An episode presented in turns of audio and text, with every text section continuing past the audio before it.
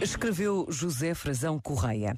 As palavras e as práticas que têm acompanhado ao longo dos séculos o que significa ser homem ou mulher variam e evoluem, e mais deverão evoluir de modo a superar o que em tais palavras e em tais práticas retemos hoje como sendo injusto, sobretudo para a mulher. No futuro, outras palavras e outras práticas se seguirão na busca do que é mais humano. Se hoje nos choca a escravatura ou a memorização na mulher, o que chocará de nós às gerações futuras. Este momento está disponível em podcast no site e na app da.